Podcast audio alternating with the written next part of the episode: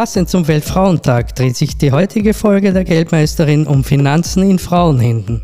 Dass Frauen weniger verdienen und selten bis gar nicht in Chefetagen anzutreffen sind, ist das eine. Dass sie aber im Alter finanziell deutlich schlechter versorgt sind, ist das noch viel größere Übel. Gegen das auch wir Frauen etwas mit smarter Eigenversorge unternehmen müssen. Begrüßen Sie daher ganz herzlich mit mir die Geldmeisterin und Julia Kistner. Vielen Dank, Frau Meinl, und bleiben Sie dran, meine Herren. Die Geldmeisterin will nicht in das allgemeine, wenn auch durchaus berechtigte feministische Klagelied zum Weltfrauentag einstimmen, sondern börsennotierte Unternehmen herauspicken, die von ihrer Frauenpower profitieren, sowie Anlagestrategien von Frauen vorstellen, von denen auch die männlichen Investoren lernen können.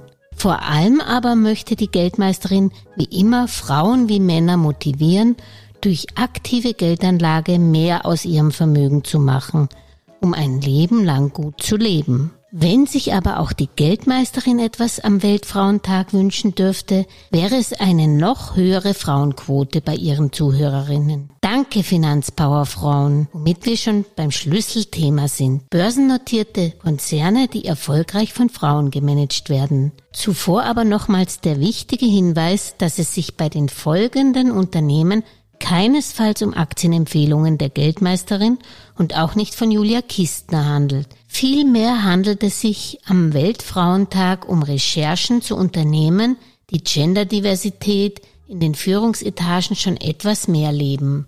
Die Beispiele von Konzernchefinnen sind auch nur exemplarisch und stellen keinen Anspruch auf Vollständigkeit dar. Beginnen wir in den USA. Da fallen mir auf Anhieb zwei Konzernchefinnen ein. Die 51-jährige Sheryl Sandberg, Co-Geschäftsführerin von Facebook und natürlich Mary Barra von General Motors, eines der umsatzstärksten Unternehmen der Welt. Beginnen wir mit Facebook eine der fünf Big Five Tech-Aktien, die in den letzten zwölf Monaten um über 35 Prozent zulegen konnte und bei der viele Analysten davon ausgehen, dass die Aktie nochmal so viel zulegen könnte. Wie das? Weil man von Mitbewerbern einfach gute Features kopiert. So trägt Instagram längst einige Züge von Snapchat, nachdem letztere einen Börsengang einer Übernahme durch Facebook vorgezogen hatte – Seit dem Vorjahr bietet Instagram auch die Plattform mit Reels, TikTok ähnliche Funktionen, macht mit Messenger Rooms mit Facebook bereits Zoom-Konkurrenz und will jetzt mit Livestream-Apps von Clubhouse und Zoom mit Live Rooms bei Instagram mitreden. Man will auch eine Shopping- und Spendenplattform einbinden und außerdem mit KI-Anwendung Seer, die Bilder erkennt, punkten. Wenn die Regulatoren Facebook gewähren lassen, spielt Zuckerberg hier vierhändig Zukunftsmusik. Bei General Motors führt, wie gesagt, CEO Mary Barra die Regie. Die Aktie dieses Klassikers konnte rund 58 Prozent in den letzten zwölf Monaten zulegen. Nachgefragt waren nicht nur die GM-Aktien, sondern auch die SUVs und Pickups von General Motors. Im gesamten abgelaufenen Geschäftsjahr 2020 musste GM aber auch Corona-bedingt einen Gewinnrückgang um 4,5 Prozent auf 6,4 Milliarden Dollar verbuchen. Der Umsatz fiel von 137,2 auf 122,5 Milliarden Dollar. Und aktuell kämpft der Autoriese mit Produktionsstopps wegen Chipmangel. In jedem Fall interessant für Langfristanleger. Die Frau an der GM-Spitze steht für Fortschritt. Mary Barra hat das Ende von althergebrachten Verbrennungsmotoren für 2035 bereits angekündigt. Beim Leverkusener Chemie- und Pharmamulti Bayer hat Konzernchef Werner Baumann versprochen, dass er in den nächsten vier Jahren die Hälfte aller leitenden Positionen mit Frauen besetzen möchte. Bis 2030 soll auch Geschlechterparität in der obersten Chefetage einziehen. Soweit die Ziele. Bei der Bayer AG sind derzeit sechs von 20 Aufsichtsrätinnen weiblich. In der siebenköpfigen Konzernleitung sitzt zumindest seit Februar mit der 50-jährigen Sarah Lynn eine Frau im Vorstand, zuständig für Personal und Strategie. Die Ebenen darunter schauen noch mau aus. Digitalisierung sieht jedenfalls Serena Lynn und der Konzern als eine der wichtigen Schlüssel zum Erfolg. Den 44 Milliarden Euro umsatzschweren Konzern hat die Pandemie wie so viele Unternehmen insgesamt zurückgeworfen. Ein Sorgenkind bleibt die Agrarsparte Crop Science.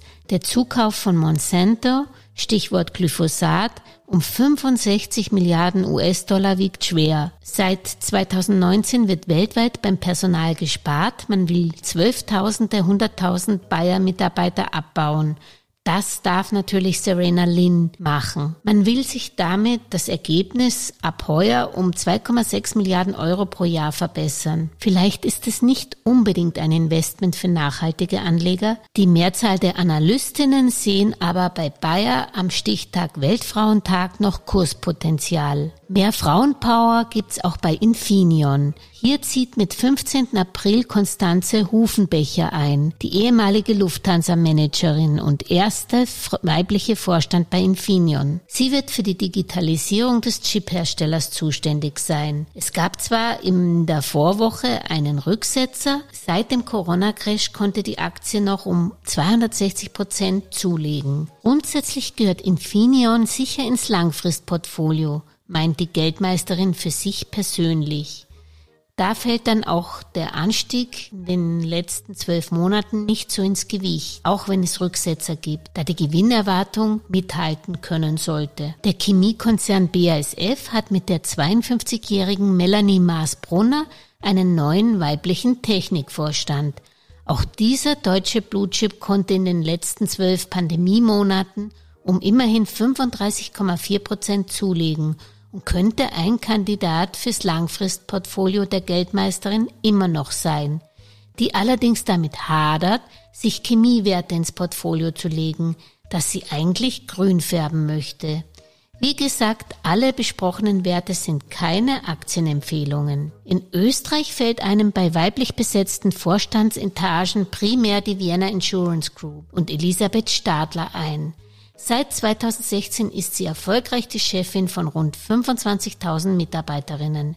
Die FIG wurde unter ihrer Federführung zum führenden Versicherer in Zentral- und Osteuropa. Bei Versicherungen bevorzugt die Geldmeisterin allerdings für sich persönlich die Rückversicherungen konkret die Münchner Rück als Bestandteil für ihr Langfristportfolio. Achtung, ebenfalls keine Kaufempfehlung. In der Schweiz hat übrigens Credit Suisse gleich drei weibliche Vorstände mit Lydie Hudson, CEO Sustainability Research Investment Solutions, Antoinette Poschung, Global Head of Human Resources und Lara Warner, Risk and Compliance Officer. Apropos Risikomanagement. Da kommen generell Frauen sehr oft zum Einsatz. Warum, erklärt Monika Rosen-Philipp, Chefanalystin der Bank Austria, ausnahmsweise in englischer Sprache bei einer Diskussion der Wiener Börse. It, it's a proven fact that women will inherit 70 percent of wealth over the next 40 years just by outliving men. Now, it is also true that women tend to be more cautious, tend to perhaps see things from a more holistic approach, not just from an I don't know, from a more risk taking or advantageous approach learn from the guys don't criticize them we have a different approach we have perhaps more of a need for a security blanket that is quite all right but we should uh, try to get out there and do things. And it points to the fact that we need more inclusion. We need more women on the team to counterbalance the often predominant male approach. That I firmly believe. Es ist aber natürlich nicht so, dass Frauen grundsätzlich Risiko meiden. Wenn es sich in Relation zu den Renditchancen ihrer Meinung nach auszahlt, gehen sie es gerne ein. Herrschaften, das glaubt ihr nicht? Hier kommen zwei Frauen zu Wort, denen die Tesla-Aktie nach dem steilen Kursanstieg immer noch nicht zu teuer erscheint. Der E-Auto-Titel von Elon Musk hat trotz der jüngsten Rücksätze in den letzten zwölf Monaten immer noch stolze 288 Prozent zugelegt. Eines vorweg. Ich glaube zwar an die Elektromobilität, der aktuelle Kurs von Tesla erscheint mir persönlich trotz allem zu ambitioniert. Anders denkt da Kathy Wood, Gründerin der US-Investmentgesellschaft ARK Invest, die aktuell als eine der besten Investorinnen der Welt gilt. Die 65-Jährige rangiert in der Forbes-Liste der reichsten Wesen der Welt mit einem Vermögen von 250 Millionen US-Dollar immerhin auf Platz 80. Sie sagte für Tesla schon im Mai 2019 eine Bewertung von 1,9 Billionen US-Dollar im Jahr 2023 voraus. Und damals wurde sie belächelt, heute schon weniger, denn aktuell liegt der Börsenwert von Tesla bei 1,5 Billionen US-Dollar. Kathy Wood will bei ihren ETFs aber nicht vom Gas gehen. Die erfolgreiche Investorin sieht keinen Grund, Risiko zu reduzieren und will daher auch an ihrem Portfolioschwergewicht Tesla festhalten. Im Interview mit dem renommierten US-Finanzmagazin Barron's meinte Kathy Wood sogar, dass Tesla selbst vom aktuell sehr ambitionierten Kurs aus noch viel Potenzial hat. Wie viel beantwortet sie folgendermaßen. Sie investiere nur in Unternehmen, die durch technologische Innovationen exponentielles Wachstum versprechen. Das treffe für Tesla zu. Im Vorjahr seien von den 75 Millionen verkauften Fahrzeugen nur zwei Millionen E-Autos gewesen. In den nächsten fünf Jahren aber rechnet sie mit einem Verkauf von weltweit 40 Millionen E-Fahrzeuge pro Jahr. Warum? Weil mit jeder Verdoppelung der Verkäufe die größte Kostenkomponente von E-Fahrzeugen, die Batterien, um 28 Prozent günstiger werden würden. Ihre Investmentthese lautet generell, Anfangs sind neue Technologien meist teuer und noch nicht ausgereift, sodass man sie nur für bestimmte Bereiche brauchen kann. Mit der Zeit aber sinken die Kosten und die Technologien werden für weitere Bereiche spannend. Sinken sie irgendwann so tief, erschließen sie einen neuen Markt, den Massenmarkt. Dann wachsen die Unternehmen nicht nur rasant, sondern gewinnen auch unfassbar schnell an Wert. Genau das passiert aktuell bei Tesla die heute schon gemessen an der Marktkapitalisierung die sechstgrößte Aktie an der Wall Street ist, nach Apple, Amazon, Microsoft, Google und Facebook.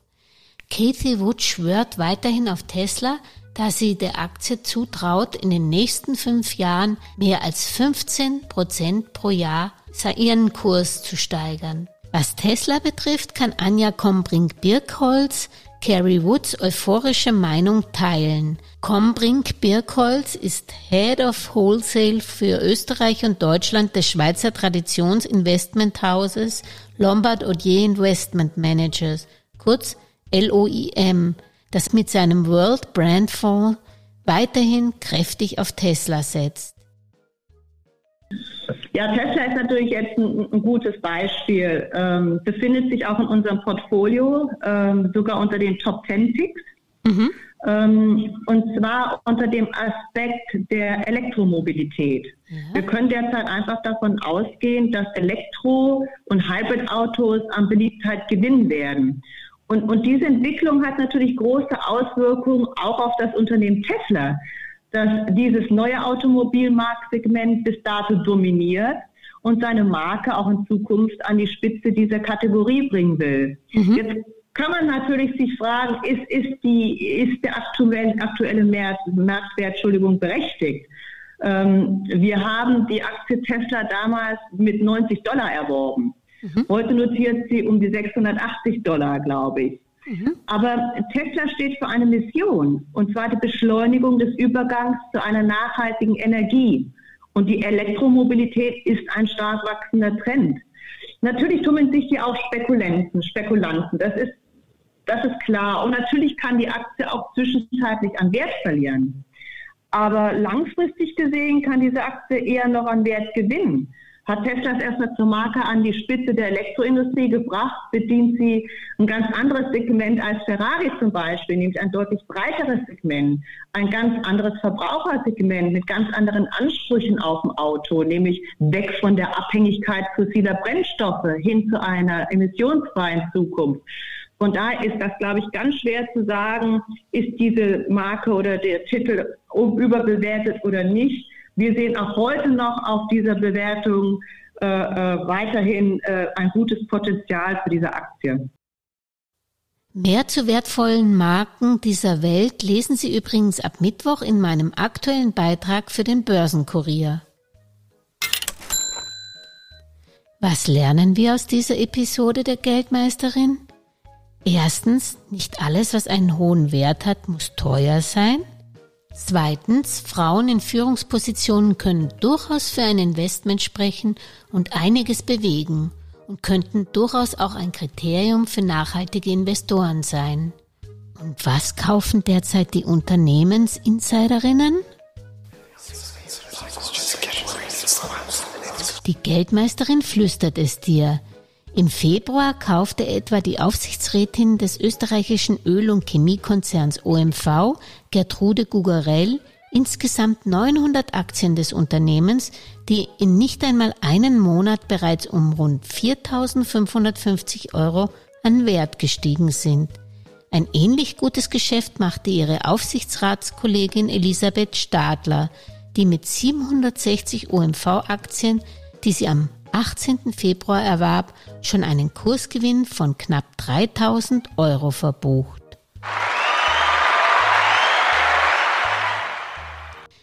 Und zum Schluss noch zum Weltfrauentag eine starke Aussage von Facebook-Chefin Sheryl Sandberg, die dich positiv gestimmt durch diese Arbeitswoche tragen soll. Es ist der absolute Luxus, Leidenschaft mit Leistung zu kombinieren und es ist der wahre Weg zum Glück. Und weil alle in dieser Episode erwähnten Aktien keine Anlageempfehlungen sind, hier noch der Disclaimer. Die Geldmeisterin und Julia Kistner sagen schon einmal Wei, Maas Salama und Servus. Wenn dir dieser Podcast gefallen hat, würden wir uns freuen, wenn du ihn weiterempfiehlst, abonnierst und wo es möglich ist, bewertest. An dieser Stelle wie immer der wichtige Hinweis, dass die Inhalte dieses Podcasts, der Videos und der Webseite geldmeisterin.com ausschließlich der allgemeinen Information dienen und die ganz persönliche Meinung der Geldmeisterin und von Julia sind.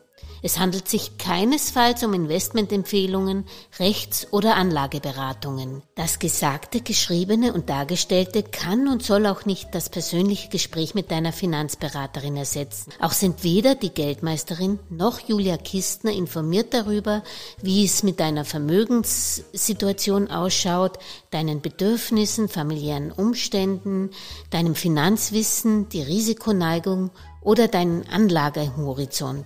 Anlegen erfolgt daher auf eigene Gefahr. Die Geldmeisterin und Julia Kistner haften nicht für Anlageentscheidungen, die aufgrund ihrer Medienbeiträge getroffen werden. Kurzum, für die Geldmeisterin und Julia Kistner war es immer ein Vergnügen, dich bei deinem Vermögensaufbau zu inspirieren. Auf deinen eigenen, persönlich richtigen Geldesel musst du schon selbst setzen. Viel Erfolg!